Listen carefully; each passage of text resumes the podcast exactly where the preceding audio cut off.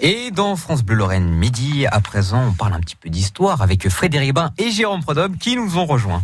Le rendez-vous avec Jérôme tous les jours s'appelle Droit au but. oh la bonne blague On parle de...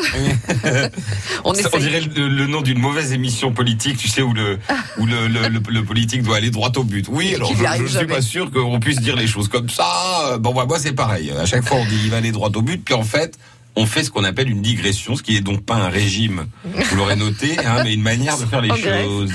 Nous sommes sur euh, l'histoire de Saint-Nicolas et il y a une vraie question qu'on se pose. Hum. Pourquoi Saint-Nicolas est, est, si vénéré partout, puisque c'est le saint patron de la Russie, c'est le saint patron de la Lorraine? Ah ouais, il est saint patron de, de, de plein d'endroits. Alors j'ai une petite liste si vous voulez, où on finira par ça, mais en gros, il est saint patron de la Lorraine, de la Russie, d'Amsterdam, de la ville d'Agios Nikolaos, c'est en Crète. Ça veut dire Saint-Nicolas, remarque. Hein. Ah bon? Bah oui. Oh, vous êtes fort en grec, vous. Ouais, ouais. Elle est forte en grec. Euh, la ville de Houille, c'est près de Paris. Et là, je vois pas pourquoi. Fribourg en Suisse, Aberdeen en Écosse. Allez savoir pourquoi. Euh, la ville de Eupen en Belgique, Terre de Bas au Sainte. Alors Terre de Haut, c'est pas lui. Hein et lui la terre de bas. Euh, Qu'est-ce qu'on a encore? Bari évidemment en Italie, j'en bah reparlerai. Et puis Berlin en Allemagne. Et puis c'est le saint patron de la Turquie qui n'est pas forcément très chrétienne, mais en même temps qui a son saint patron quand même. Ça serait, c'est quand même logique que ce soit un Turc, puisque bah, rappelons quand même qu'il est né à Patar, que c'est en Turquie euh, aujourd'hui. Alors, euh, pourquoi il est si apprécié? Bah Parce que déjà, de son vivant, d'après les textes, il a fait pas mal de trucs, pas mal de miracles.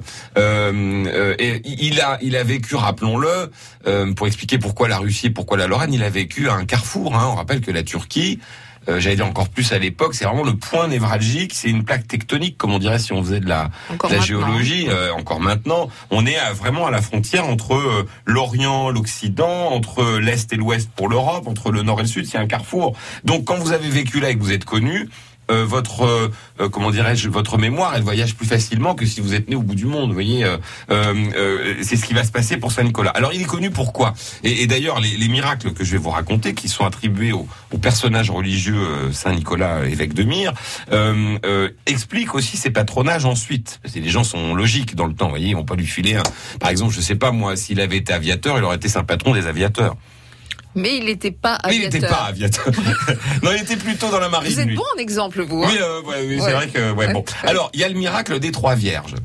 Alors euh, déjà en soi c'est miraculeux, pardon. Euh, L'histoire d'un homme. Le, alors Saint Nicolas, il faut rappeler qu'il est né riche, très riche qu'il a donné toute sa fortune euh, quand il avait une, une trentaine d'années, au moment où il est devenu euh, évêque. Il a été aussi torturé, il faut le dire, ça, euh, par les persécutions antichrétiens de Dioclétien, puisque ça s'est pas fait du jour au lendemain que l'Empire romain devienne chrétien, l'Europe devienne chrétienne. Ça s'est fait par à coup. Il y a eu notamment des moments où on, on pouvait être chrétien tranquille, d'autres moments où on était persécuté. Saint Nicolas, il a connu les deux moments. Il a connu les persécutions et le moment où on est un peu mieux vu quand on est chrétien. Donc, euh, euh, avant d'être ruiné, je suppose, enfin de tout donner aux pauvres, je suppose, il a remarqué un de ses voisins.